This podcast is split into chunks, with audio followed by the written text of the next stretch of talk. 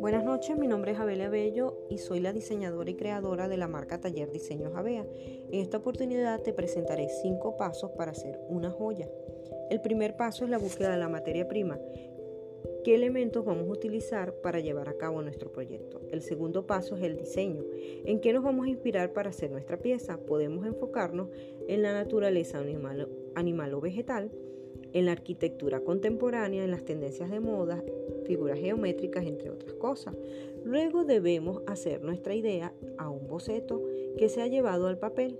Debemos recordar que cuando hacemos una pieza única, principalmente el diseñador es el cliente que contrata nuestro servicio. A través de una entrevista, nuestro deber será explicar qué tan real y funcional es su idea y entre los dos definir el diseño. El número 3 es la funcionalidad.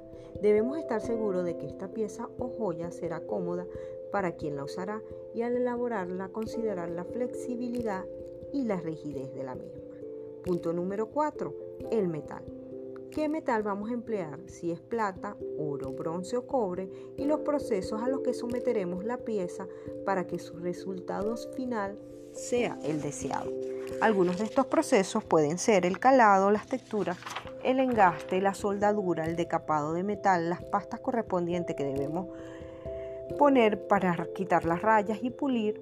Y una vez realizado todo este proceso, vamos al último paso final, que es el paso número 5, la presentación de nuestra pieza y la entrega al cliente.